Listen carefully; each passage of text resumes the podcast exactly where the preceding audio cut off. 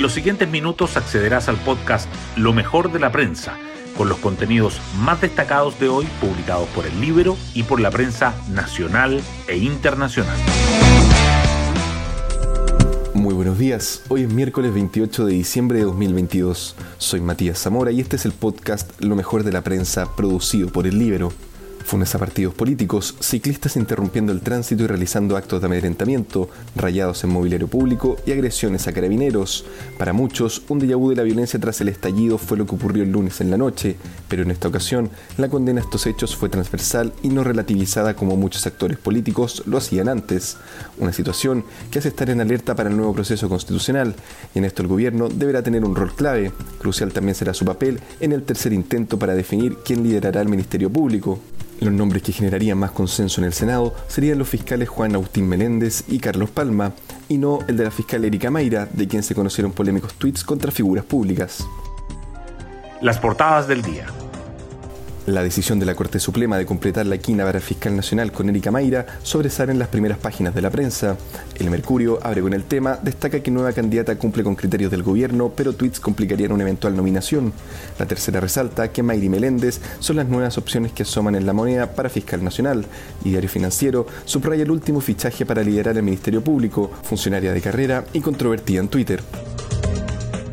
El Mercurio y la Tercera también coinciden en remarcar el debate sobre elección del Consejo Constitucional. Senadores proponen adelantarla para el 7 de mayo y Cervel advierte que sigue siendo una fecha peligrosa.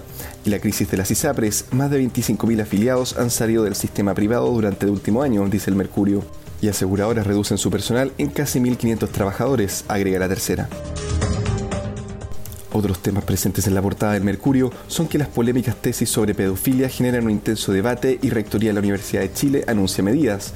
Elisa Loncón afirma que actual proceso constituyente no es democrático y critica al Ejecutivo y casi 1.700 palmas chilenas dañadas por el fuego en Viña del Mar. La tercera, por su parte, titula que CDE decide querellarse contra el exalcalde Torrealba y su ex círculo de hierro por supuestos desvíos de dinero en Vitacura.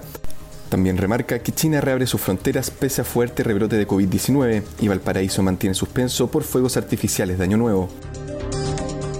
Diario Financiero, en tanto, abre con la información de que Falabella y Walmart cierran parcialmente sus bodegas para bajar inventarios e informa que el Grupo Uruguayo pide suspender nueva licitación de Junaep por excluirlos deliberadamente del proceso. El Libro, por su parte, titula con letra muerta, Gobierno pidió aumento de sueldos sobre el tope fijado por Boric para 144 asesores. Hoy destacamos de la prensa. Gobierno y fuerzas políticas condenan FUNA en contra de Cristian Barken. Evidentemente esto es lamentable y condenable, dijo la ministra vocera Camila Vallejo respecto a hechos protagonizados por un grupo de ciclistas que también causaron desórdenes en sedes de partidos políticos para expresar su rechazo al acuerdo constitucional. Entrada al Metro Baquedano incluirá espacio de memoria el 18 de octubre. En medio de la presión de los grupos que defienden el Jardín de la Resistencia, la ministra del Interior afirma que el lugar funcionará como entrada del metro y lugar de recuerdo. La alcaldesa de Providencia espera que no sea un espacio que nos divida. Y en otros temas, el sector privado insiste en postergar el IVA a los servicios. Gremios empresariales y colegios profesionales enviaron otra carta al gobierno para solicitar que se postergue la aplicación del nuevo tributo, que empezará el 1 de enero. Advierten alto impacto en las personas y MIPIMES. Y nos vamos con el postre del día. Leandro Venegas, el ex Universidad de Chile que llegaría a Colo Colo. En el club albinegro dan por descontada la incorporación del jugador que viene de militar en Independiente de Avellaneda.